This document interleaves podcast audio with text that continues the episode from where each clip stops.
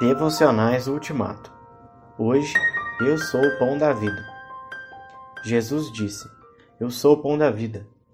Quem vem a mim não terá mais nem sede nem fome. Digo isso com toda clareza porque vocês, ainda que me tenham visto em ação, não acreditaram em mim. Aquele que o Pai me dá virá correndo para mim. E uma vez que essa pessoa esteja comigo, eu aguardarei. Não permitirei que ela se vá desce do céu não para seguir meus caprichos, mas para cumprir a vontade daquele que me enviou. Posso resumir assim essa vontade.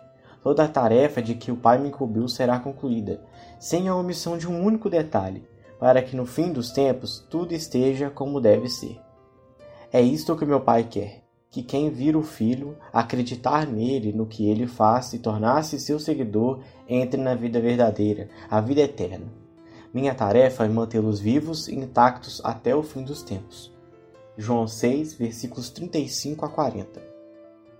Jesus é o nosso alimento de primeira necessidade. Recebido em nossa vida como pão, ele é a matéria básica da vida para nós.